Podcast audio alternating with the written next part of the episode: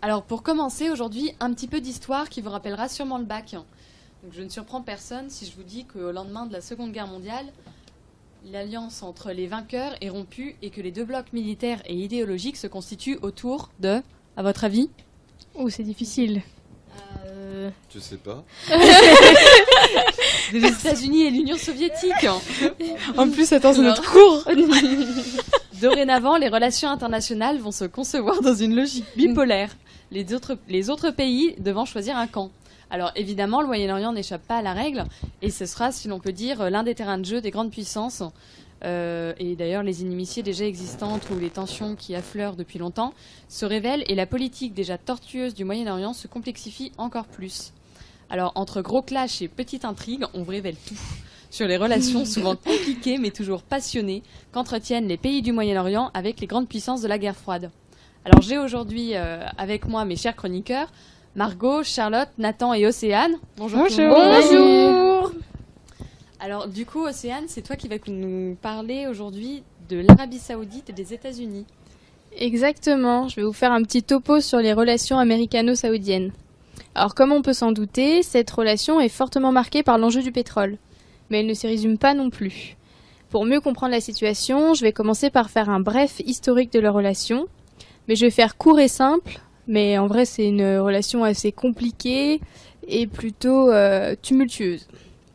Euh, quoi qu'il en soit, elle commence au XXe siècle, lorsque, accrochez-vous c'est un peu long, Abdelaziz Ben Abdel Rahman Al Saoud, le fondateur du royaume saoudien moderne, décide de contacter les États-Unis, qui était la seule puissance à ne pas avoir eu une démarche colonialiste dans la région.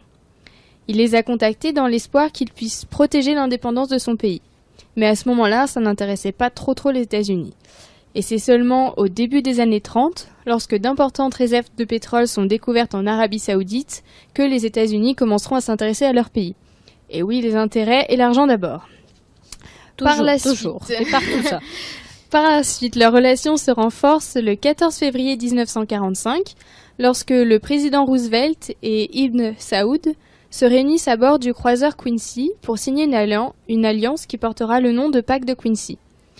Cette alliance, elle va assurer pendant 60 ans un accès privilégié au pétrole du royaume pour les États-Unis, en échange d'une protection militaire en cas de besoin.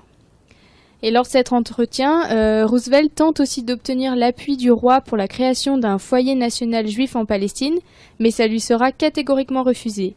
Et comme Truman va quand même passer cet accord quelques années après, et voter euh, grâce à cet accord la création de l'État d'Israël, ce sera vécu comme, euh, comme une trahison, une trahison par les Saoudiens, et du coup ça va entacher pendant un moment leur relation.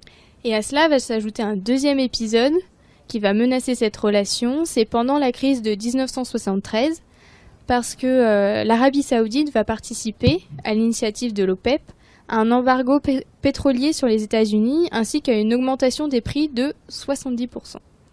Là, vous allez me dire pourquoi? Eh bien, ils ont fait ça pour se venger de l'aide massive qu'ont fourni, qu'ont fourni les Américains à Israël durant la guerre du Kippour. Donc en gros, dès qu'il est question d'Israël, c'est compliqué pour les deux pays. Mais ce qui va rapprocher les deux pays à nouveau dans les années 80, c'est que ils vont avoir le même ennemi. À votre avis le Koweït hein. Euh, ouais. Ah oui, l'Iran. Bien sûr, l'Iran.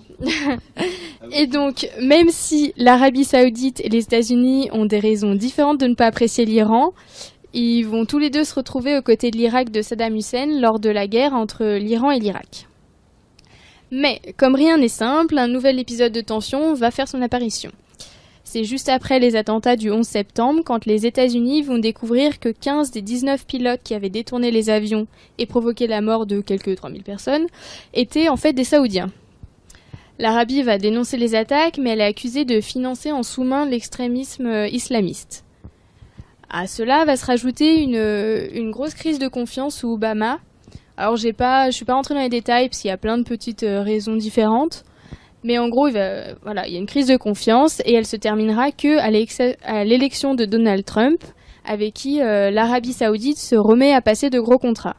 Certains ont même excédé les 380 milliards de dollars, dont 110 milliards ont été consacrés à la vente d'armements américains à Riyad, visant à contrer les menaces iraniennes, puisque c'est le grand ennemi, et à combattre les islamistes radicaux.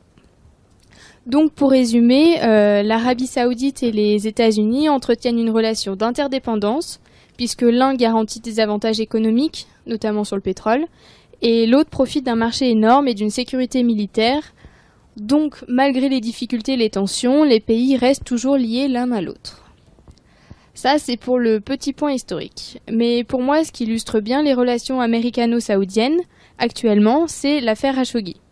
J'imagine que vous en avez sûrement entendu un peu parler, mais je vais quand même faire un petit topo pour être sûr. Alors, Ramal Khashoggi, c'est un journaliste saoudien qui a été tué le 2 octobre 2018 lors d'une visite au consulat d'Arabie saoudite à Istanbul, donc en Turquie. Dans un premier temps, il est porté disparu et puis son meurtre est confirmé le 20 octobre par l'Arabie saoudite. Les versions concernant la façon dont Ramal Khashoggi a été tué divergent, elles sont d'ailleurs toutes plus sanglantes les unes que les autres. Et comme euh, son corps n'a pas été retrouvé, on n'a pas réussi à aboutir à une version définitive. Si l'Arabie saoudite a vite été soupçonnée d'être à l'origine de sa disparition, c'est entre autres parce que le journaliste s'opposait ouvertement à la politique menée par le prince héritier Mohamed Ben Salman. Et euh, comme c'était un promoteur de la démocratie dans le monde arabe et un critique des pouvoirs corrompus, il s'était déjà exilé en 2017 aux États-Unis et il travaillait euh, là-bas pour le Washington Post. Alors vis-à-vis de cette affaire, la position des différents pays diverge. Alors que les pays américains et le Canada ont condamné les agissements du prince et sa tentative d'éviter l'affaire alors que les preuves s'accumulaient contre l'Arabie saoudite, Donald Trump, lui, a clairement réaffirmé son soutien. Dans un communiqué, il a même affirmé que, et là je le cite, si le meurtre de Ramal Khashoggi est épouvantable et notre pays ne le pardonne pas, les États-Unis entendent cependant rester un partenaire inébranlable de l'Arabie saoudite pour assurer les intérêts de notre pays, d'Israël et de nos partenaires dans la région. Donc, en gros, euh, Donald Trump a clairement signifié que les relations entre les États-Unis et l'Arabie saoudite sont et seraient définies par les contrats d'affaires et leur opposition commune à l'Iran, et non pas par un quelconque assassinat et les magouilles qui s'en sont suivis pour masquer tout ça. Eh bien, merci Océane, du coup, pour euh, cet aperçu de la situation. Maintenant, ça va être à Charlotte qui va nous parler de la relation entre la Turquie et la Russie, c'est ça? C'est ça, très exactement. Alors, on va commencer avec un petit peu d'histoire. Bon, alors je vous épargne le rappel guerre froide. Hein. Normalement, les faits, on les connaît assez bien. Par contre, les enjeux dans la guerre froide, euh, de la guerre froide dans notre région qu'est le Moyen-Orient, beaucoup moins. Alors, personnellement, je vais me concentrer donc sur la Turquie. Ce pays aux portes de l'Europe a un enjeu majeur dans la guerre froide. Avant la Deuxième Guerre mondiale, la Turquie était fermement ni nazie, puis le changement de président a donné une position beaucoup plus ambiguë pendant la guerre elle-même, jusqu'à la déclaration de guerre contre l'Allemagne en 1945. Et puis nous entrons dans le vif du sujet, le post-guerre mondiale, les relations turco-russes pendant la guerre froide. Enfin, pas tout de suite, parce que la Turquie ne rentre pas dans le bloc soviétique pendant la guerre froide. Bien au contraire, elle rentre dans la stratégie américaine du containment. Parce qu'au lendemain de la guerre, la Russie menace la Turquie que si la Turquie veut renouveler le traité d'amitié de 1935, eh ben, elle va devoir céder, euh, Staline la menace de céder des, régions turques. Alors la Turquie décide de ne pas se faire marcher dessus et euh, boum, elle se tourne vers les États-Unis, qui eux, alors ils sont très contents. Hein. La Turquie rentre parfaitement dans leur stratégie du containment, un pays aux portes de l'Europe de leur côté, qui leur permet l'accès à la Méditerranée, qui donne un accès sur l'URSS. Alors la, Turquie rentre dans le plan Marshall, puis dans l'OTAN en 52, mais aussi dans le pacte de Bagdad en 55 avec l'Irak, l'Iran, le Pakistan, le Royaume-Uni et l'entrée des États-Unis en 58. Le but de ce pacte étant de mettre en place un, cordon sanitaire de l'OTAN pour éviter le communisme. Bon, alors autant vous dire que les relations euh, turco-russes sont tendues pendant la guerre froide. Alors, pour vous, quelle va être la position de la Turquie après la guerre froide ah, ah. Suspense. Hein. eh bien, roulement de tambour, changement de cap, la Turquie se tourne vers la Russie. Et là, vous vous dites, hein, euh, quoi, comment, comment ça se fait? Eh ben, d'après les éléments de réponse que j'ai trouvés, alors d'abord, il y a eu la crise de Cuba en 62. Alors, vous vous en souvenez de cette crise, ça va? Euh, Les États-Unis donc retirent les missiles de Turquie qui perd d'un coup un poids du coup dans la région, surtout qu'elle est seule par rapport aux, aux communistes. Et le coup de grâce, il me semble, est donné par euh, la crise de Chypre. Vous savez ça où c'est aussi Non. Il y a une petite île dans la Méditerranée qui se dispute la Turquie et la Grèce entre 59 et même 83. Euh, et donc le président américain euh, dit clairement aux États-Unis dans une lettre rendue publique que si la Turquie intervient militairement, les États-Unis et ses alliés ne protégeront pas la Turquie. Rappelons-le, la Turquie fait quand même partie de l'OTAN. Mais bon, pour plus de précision, j'ai posé cette question à Monsieur David Cumin, euh, maître de conférence en sciences politiques à Lyon 3 et spécialisé dans le droit de la guerre et dans le nucléaire. Ce à quoi il m'a répondu. Et qui a empoisonné les relations franco-américano-turques, c'est sur le génocide arménien. C'est-à-dire que les Français et les Américains ont reconnu le génocide au grand regret des Turcs. Donc la question chypriote, la question arménienne, ça a effectivement créé des tensions, ça a empoisonné les relations au sein de l'OTAN, entre membres de l'OTAN. Mais ça n'a pas été très loin, l'OTAN a été maintenue, euh, la guerre froide a été gagnée et l'URSS s'est effondrée. Comme vient de nous dire David Cumin, les relations avec les États-Unis sont restées plus que correctes. Euh, la Turquie est restée dans l'OTAN et donc le rapprochement avec la Russie n'a pas été direct. Et le fait, euh, il m'a fait remarquer que la relation entre ces deux pays était basée surtout sur une rivalité entre l'Empire ottoman et l'Empire soviétique. Sont des relations très très anciennes. Et autrefois, a- avant la Turquie, il y avait l'Empire ottoman. Avant la Russie, il y avait l'URSS. Avant l'URSS, il y avait l'Empire russe. C'était une histoire plus d'empire euh, C'est ça. Pas d'entente, vous vous trompez, hein. une histoire de rivalité. Entre l'Empire ottoman et l'Empire russe, il y, a une très, il y avait un très vieil antagonisme, une très vieille rivalité, pour deux ou trois raisons. Premièrement, les Russes voulaient les protecteurs des chrétiens orthodoxes. Et deuxièmement, les Russes l'Empire russe, Empire des Tsars, hein, était intéressé par les détroits turcs. De manière à ce que les forces navales russes, qui sont basées à Sébastopol en mer Noire, puissent débouler librement en Méditerranée. Et au-delà, à la mer Rouge, lorsque le canal de Suez a été, construit. Du coup, donc jusque dans les années 90, les relations euh, turco-russes ne sont pas particulièrement médiatisées jusqu'en 2015. Alors, est-ce que vous vous souvenez ce qui s'est passé en 2015 Relations Problème turco-russes. militaire Hmm, plus ou moins. Hmm, Je sais pas. Alors, il est le 24 novembre 2015, la Turquie abat un Sukhoi Sukhoi russe.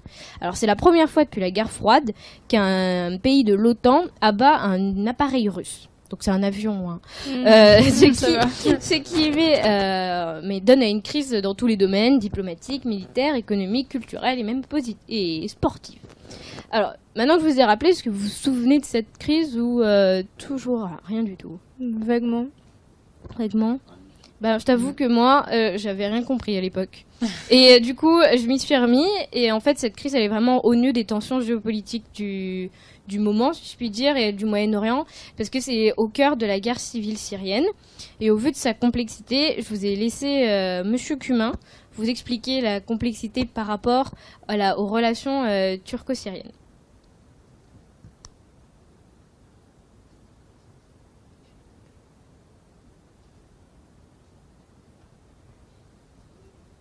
que je vous disais, ce rapprochement turco-russe est récent, c'est 2016, mais auparavant, dans les années 2000-2010, euh, notamment par rapport à la crise euh, syrienne ou la guerre civile en Syrie, la Turquie soutient les opposants à, à Assad, à Damas, la Russie, elle, elle soutient euh, Assad à Damas. Donc il y un, un conflit très net hein, entre Turcs euh, et Russes. Les Turcs, euh, comme les Occidentaux ou les Arabes, soutenant les opposants, voire même les islamistes, alors que la Turquie, elle, a pour euh, le régime euh, alaouite baassiste, c'est un vieil allié de, la- Russie. hein. Et donc l'affaire de l'avion dont vous me parlez, c'est que les, Russes ravitaillaient euh, les forces gouvernementales syriennes, les Turcs, eux, étaient plutôt du côté des insurgés, et donc il y avait parfois des violations de l'espace aérien turc par les avions, par les avions russes. Et à un moment, la, Turquie a réagi et a abattu un avion, un, avion de guerre. Et ça montre bien que la Turquie était avec les Arabes et les Occidentaux contre le régime euh, syrien, ce régime syrien qui lui-même était soutenu par la Russie et par l'Iran. Donc, euh, au cours de novembre 2015, on arrive à l'apogée des tensions entre la Russie et la Turquie. Et fin juin 2016, les présidents de ces deux pays donc se retrouvent à Moscou pour mettre les choses au clair. Et d'après le site de RFI, Moscou décide d'oublier l'incident du 24 novembre. Donc, l'un des. Et puis depuis, l'un des éléments importants en Turquie, qui a lieu finalement qu'un mois après le... ce- cette rencontre de présidents, euh, c'est le putsch. Le... Et Monsieur Cumin eh ben, nous donne son analyse.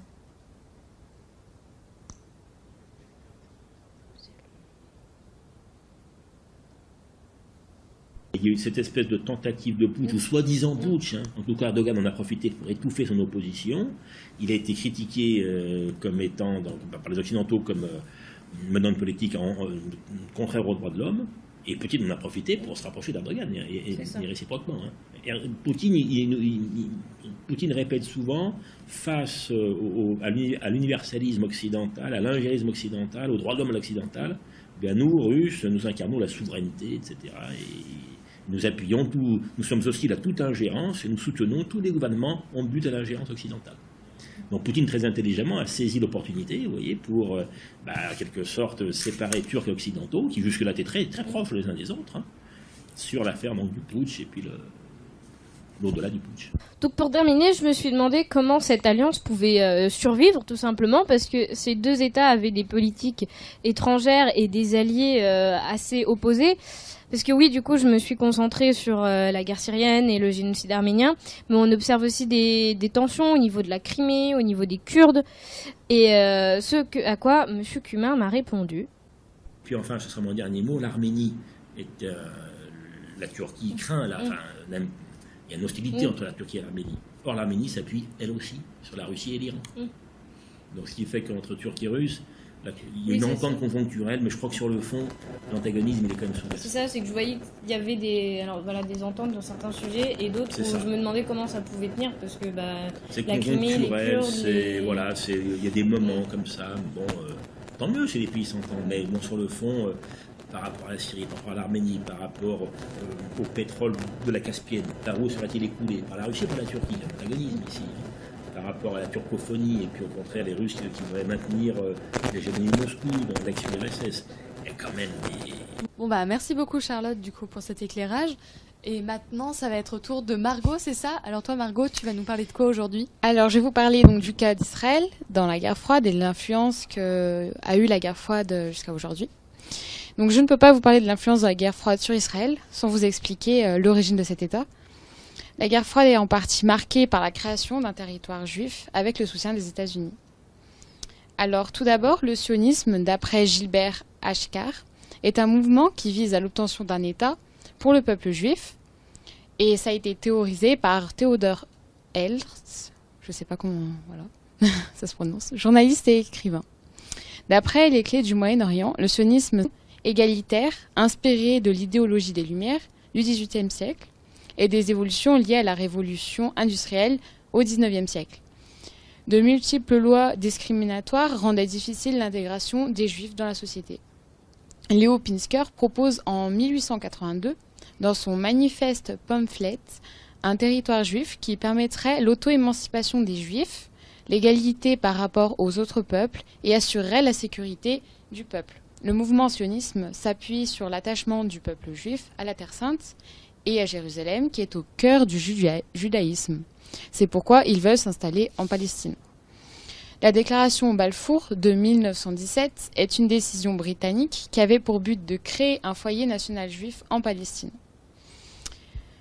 Il y a un renforcement de la volonté de créer un État juif suite à l'affaire Dreyfus, à des pogroms qui sont des attaques accompagnées de pillages et de meurtres perpétrés contre une communauté juive dans l'Empire russe, selon le dictionnaire Larousse. Euh, il y a donc un renforcement de la volonté de créer un État juif aussi suite aux persécutions et au génocide, des Juifs lors de la Seconde Guerre mondiale.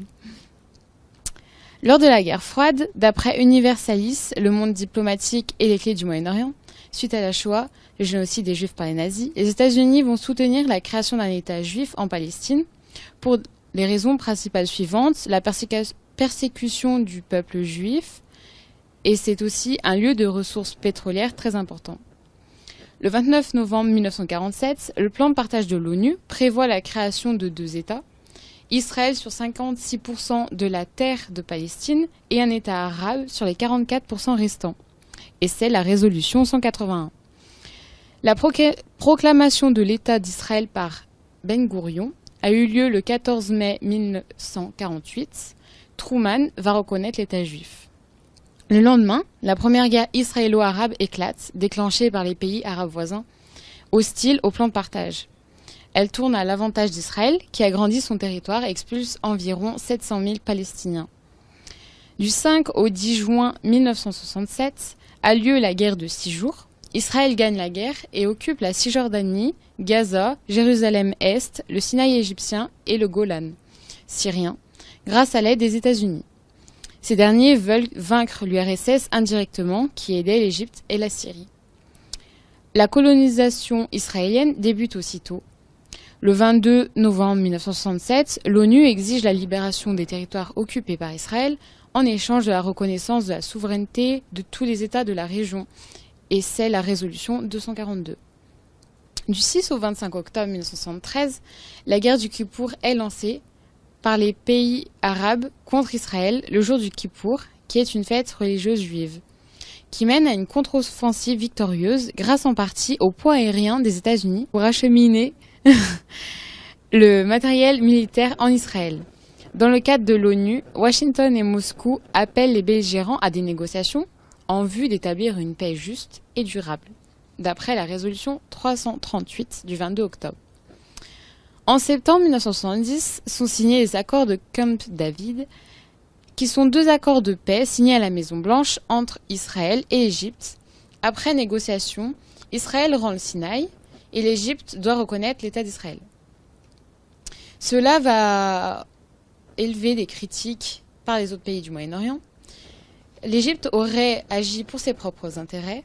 Israël obtient le statut privilégié d'allié des États-Unis, ce qui lui offre la possibilité d'obtenir de nouvelles aides financières et militaires. Le 7 décembre 1987 a eu lieu la première intifada, qui sont de petites révoltes ponctuelles par de jeunes Palestiniens contre Israël sans armes à feu. Après la guerre froide, a eu lieu les accords d'Oslo le 13 septembre 1993 et le 28 septembre 1995, qui sont des accords de paix entre Israël et la Palestine. Cette dernière possède un territoire autonome. Mais cependant, il y a encore trois questions qui ne sont pas résolues. Le retour des réfugiés palestiniens, le statut de Jérusalem, l'avenir des implantations juives en Palestine. Suite à ces accords, Rabin, qui est le premier ministre israélien, est assassiné en 1995, d'après Arte. La seconde intifada se déclenche en septembre 2000. On remarque donc un échec dans le processus de paix voulu majoritairement par les États-Unis. Aujourd'hui, 40% de la communauté juive mondiale vit en Israël, selon les clés du Moyen-Orient. D'après le monde, Jérusalem est divisée en deux communautés, arabes et juives. Trump a reconnu Jérusalem en décembre 2007 comme capitale d'Israël il accède à une demande ancienne d'Israël sans évoquer la revendication des Palestiniens. Cet événement peut être vu comme une opportunité pour les Palestiniens de faire la guerre contre Israël. Le président du Brésil a prévu de faire de même. Les États-Unis ont joué un rôle central de médiateur dans le conflit israélo-palestinien depuis quatre décennies et sont proches d'Israël, qu'ils ont soutenu de façon décisive durant les guerres israélo-arabes de 1967 et 1973 et ils, les aident encore aujourd'hui massivement. Israël est régulièrement soupçonné par une commission de l'ONU pour de possibles crimes de guerre contre les Palestiniens. On remarque donc un fort impact de la guerre froide sur la région d'Israël. Pour certaines personnes, la relation israélo-américaine est un obstacle à la résolution du conflit israélo-palestinien. Bah, merci beaucoup du coup Margot pour, euh, pour cette intervention. Euh, maintenant, ça va être enfin à Nathan, du coup, de nous parler un petit peu euh, du sujet complexe qu'est la Syrie. Et eh oui, donc on va essayer sans bug technique de s'intéresser donc pas à la guerre froide à proprement dit, mais plutôt la comparer avec la nouvelle forme de guerre froide qui secoue la Syrie notamment et qui continue à la rendre encore plus instable. Donc tout d'abord, il faut savoir que depuis 2001, il y a un conflit armé qui est en cours en Syrie euh, les affrontements opposent principalement le régime de Bachar el-Assad et ses opposants, devenu peu à peu une rébellion armée. Ainsi, ce conflit est devenu pour les puissances démocratiques un enjeu d'extension du modèle apparemment parfait de la démocratie. Et puis d'un autre côté, il y a la Russie. Alors, est-ce que vous savez depuis quand la Syrie et la Russie euh, sont-elles des puissances partenaires? Bah, ça fait longtemps. Il me semble que c'est des, des alliés de longue date, si je puis dire. Donc Mhm. date, combien? Trois millénaires. Non, je. Ouais. Euh, je sais pas, bien, bien une trentaine d'années, je sais pas. Voire plus. Ouais. 60 ans. Je sais pas combien ça fait, mais en tout cas, c'est depuis les années 50. Donc c'est ça, à peu près 70 ans, on va dire. Donc euh, en plein contexte de guerre froide, avec notamment pour l'anecdote, euh, un premier contrat d'armement qui a été signé en 56. Donc lors du déclenchement de la révolution en Syrie, Moscou sou- soutenait donc déjà Bachar al-Assad avec une volonté pour Poutine de réaffirmer sa puissance au Moyen-Orient, puissance que la Russie avait perdue en grande partie avec l'écroulement du bloc soviétique. Ce soutien de Poutine s'est traduit avec des vétos au Conseil de sécurité de l'ONU pour des actions notamment punitives contre le régime de Bachar el-Assad. Est-ce que vous savez quand la Russie a commencé à s'engager de manière active et de manière euh, belligérante, si je puis dire? Euh, bah, assez rapidement, parce qu'elle a toujours été pour, pour Bachar. Du coup, euh, je sais pas, durant de 2014, du coup. Presque. Vous avez une autre idée, vous non? Non. Septembre 2015, exactement. donc Bien j'étais joué, Charlotte. presque. Et c'était officiellement dans le cadre de la lutte contre le terrorisme, hein, officiellement. Moscou cherche à réhabiliter Bachar al-Assad en prenant le prétexte donc de la lutte contre les groupes euh, armés. Et à ce titre, euh, il dénonce notamment la politique des Occidentaux qui, pour lutter contre Bachar al-Assad, soutiennent des groupes rebelles que la, quali- que la Russie qualifie de terroristes. D'un autre côté, on a la coalition composée des États-Unis, du Royaume-Uni et de la France depuis 2014. Avant ça, les États-Unis, eux, euh, adoptaient une position plutôt prudente, euh, selon le monde, mais livraient quand même des armes à l'opposition syrienne. Et c'est donc dans ce contexte que le terme de nouvelle guerre froide apparaît de plus en plus. Cette nouvelle guerre froide, elle prendrait, selon Marie Brett pour l'AFP, la forme d'une guerre, souvent sans contact, de haute précision, et dans laquelle cyberinformation, renseignement, pression politique, économique et soft power jouent un rôle essentiel. Le conflit qui opposait à la base des rebelles et le régime de Bachar al-Assad devient maintenant une lutte entre grandes puissances. Al-Assad expliquait que selon lui, la situation de guerre profonde en Syrie euh, s'explique par l'intervention des puissances étrangères. Pour le secrétaire général de l'ONU, Antonio Guterres, la guerre froide est de retour avec vengeance. Mais bon, Cyril Brett, enseignant à Sciences Po, euh, nuance cette idée et nous rappelle les événements de la crise de Cuba de 62 qui ont quand même mené les deux pôles au bord d'une guerre nucléaire. En restant sur euh, ce principe de comparaison avec la guerre froide, on peut relever que, toujours selon Cyril Brett, les tensions sont quand même relativement limitées du fait de la plus faible puissance de l'URSS aujourd'hui que durant la guerre froide. Et côté américain, Nicole Bacharan relève, également qu'à la différence des États-Unis de la guerre froide, Donald Trump n'est pas à la tête d'un État leader d'un monde libre, même si elle reconnaît qu'il y existe une forme de guerre. Concrètement, sur le terrain, comment ça se traduit? Depuis avril 2018, ces tensions se traduisent sur le terrain par une intensification des interventions des États-Unis qui cherchent à contester la supériorité de l'armée russe en Syrie, not- notamment avec les frappes aériennes du 14 avril sur des forces pro-régime ayant tué une dizaine de mercenaires russes. Des mercenaires travaillant pour le groupe privé Wagner. Sergei Lavrov, ministre russe des Affaires étrangères au micro d'Euronews, dénonçait la présence américaine en Syrie et explique, je cite, que la stratégie des États-Unis est de s'installer définitivement en Syrie et qu'ils sont en train de créer une sorte d'autorité quasi locale. On voit bien ici un affrontement diplomatique et une volonté pour les deux États d'étendre leur zone d'influence. Aujourd'hui, la Syrie tient en quelque sorte le rôle de l'Allemagne de la guerre froide. Elle est en quelque sorte devenue l'otage d'une grande rivalité de pouvoir entre les deux puissances. La rhétorique de la lutte contre le terrorisme pour justifier les interventions dans cette zone est épuisée et la confrontation diplomatique voire militaire continue à s'accentuer. Pour le peuple syrien, cet affrontement est très négatif. Comme si le dictateur au pouvoir ne suffisait pas, les puissances mondiales s'en mêlent et privent de plus en plus le peuple syrien de son droit à l'autodétermination. Merci beaucoup euh, Nathan du coup. Alors du coup pour conclure, on va vérifier si vos connaissances euh, de terminale sont toujours d'actualité. Et Ah. en effet, on va réviser un peu euh, le programme. On passe le bac, du coup On recommence Donc j'ai trouvé un, un petit quiz et on va voir euh, qui décroche toujours son bac deux ans après. Deux ans, t'es gentil. Deux ans. Ça Un- fait entre quatre ans, un et, entre 1 et 2 ans. Ça Et. 4 ans. Euh, oh, ouais, d'accord. Combien de guerres les États arabes ont-ils gagné contre Israël? A, Trois. Aucune. B. Une. C. Deux. Attends, j'ai pas entendu la question, répète. Les États arabes Combien de guerres les États Zéro. arabes ont-ils gagné contre Israël Zéro. Ah bah zéro. Attention, c'est la spécialiste qui parle, Ouais. Margot. Oui. euh, Bah jamais. ouais. Zéro, du coup, c'est le mot de la fin? Bah en effet, c'est zéro. Alors, Ouais, euh, toujours les États-Unis. euh. Bravo, euh, bravo Margot. Fine analyse géopolitique. Alors maintenant, une autre question. L'intifada signifie A. La guerre des pierres.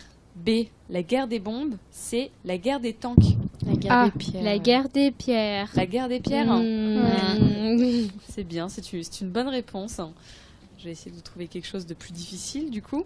Pour le moment, on a peut-être Le même une mention. hein. Est une idéologie inventée par A. Arthur Balfour. B. Theodore Herzl. C. Lord Walter Rothschild. C'est le B Bravo Theodore Herzl. Est-ce que c'est le B? Mon On va vérifier. Et oui, c'est le B. C'est le B. C'était la chronique de Margot. Bravo. Bravo. Merci, Merci. Un point pour la, pour la série. Un Bon, point eh pour alors, euh, merci à tous de nous avoir eu. Alors, à bientôt sur la Nix Radio du Journal International. Au revoir. Au revoir.